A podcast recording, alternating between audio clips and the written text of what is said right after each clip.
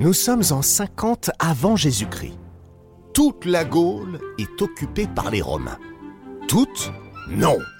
Un village peuplé d'irréductibles Gaulois résiste encore et toujours à l'envahisseur. Et depuis le temps, tout le monde les connaît. Bah oui, en plus de 60 ans d'existence, nos Gaulois récalcitrants sont devenus de véritables célébrités. Et pas qu'en France, hein. Dans le monde entier, s'il vous plaît. Eh bien, figurez-vous que malgré tout ça, ils n'ont pas pris la grosse tête. La preuve. Il leur arrive même d'inviter d'autres stars, des vrais cette fois, en chair et en os, dans leur BD. Vous les avez repérées? Pas toutes? Ça tombe bien, aujourd'hui c'est d'elles dont nous allons vous parler. Salut, c'est Vivien Vergniaud. Bienvenue dans les 20 secrets d'Astérix, le podcast du journal du dimanche dans lequel on vous parle de tout ce que vous avez toujours voulu savoir sur l'univers de votre Gaulois préféré.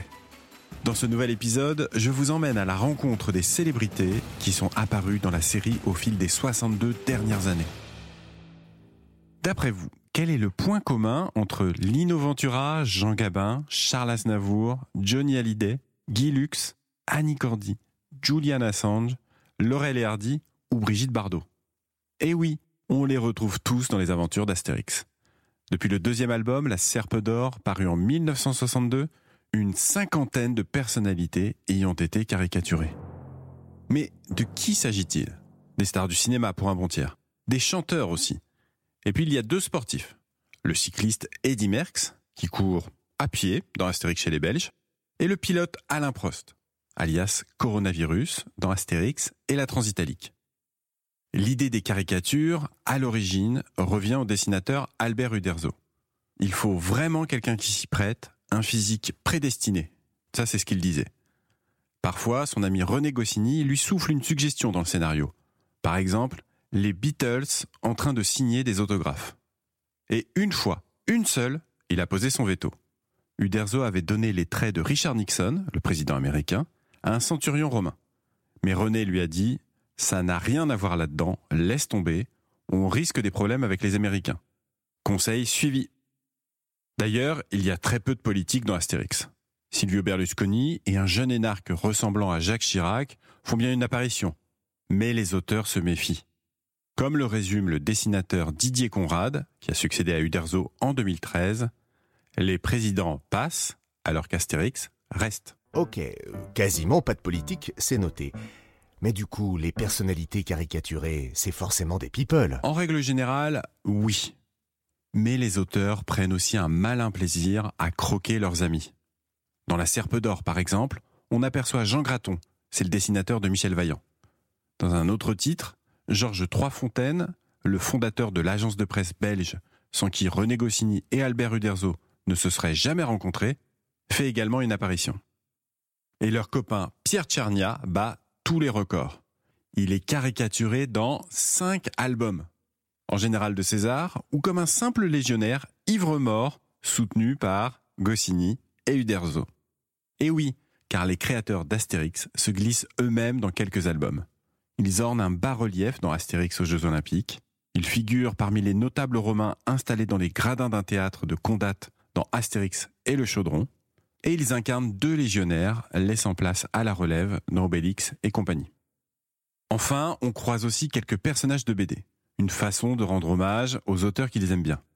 Il y a un Marsupilamix dans le combat des chefs, Achille Talon dans Astérix chez les Bretons, et même les Dupont et Dupont de Hergé dans Astérix chez les Belges évidemment. Bon, quand ce sont des personnages de fiction, c'est facile. Mais comment les stars qui ont été caricaturées ont réagi? Très bien. Enfin, à l'exception de l'acteur Bernard Blier, qui prête ses traits au romain Caius Soutien Mordicus. Pourtant, Uderzo avait pris soin de le prévenir. Mais quand l'Odyssée d'Astérix paraît, il est furibard. Le dessinateur euh, est bien embêté. Mais son ami Tchernia, encore lui, le rassure. Blier à mauvais caractère, c'est connu dans toute la profession. Après cette mésaventure, Uderzo se jure de ne jamais plus déroger à la règle suivante, ne pas demander l'autorisation aux intéressés. Et ça marche, très souvent, les caricaturés sont flattés. Sean Connery, alias James Bond, transformé en druide espion 006, est par exemple très content. Pareil pour Kirk Douglas, l'interprète de Spartacus, caricaturé en mutin grec Spartakis dans la série. L'acteur américain pose même en rigolant avec un exemplaire de l'album. Jacques Seguela, dit-on, était plutôt fier d'être promu conseiller de l'empereur dans les papyrus de César. Et Marcel Pagnol de retrouver son personnage Marius dans le Tour de Gaulle.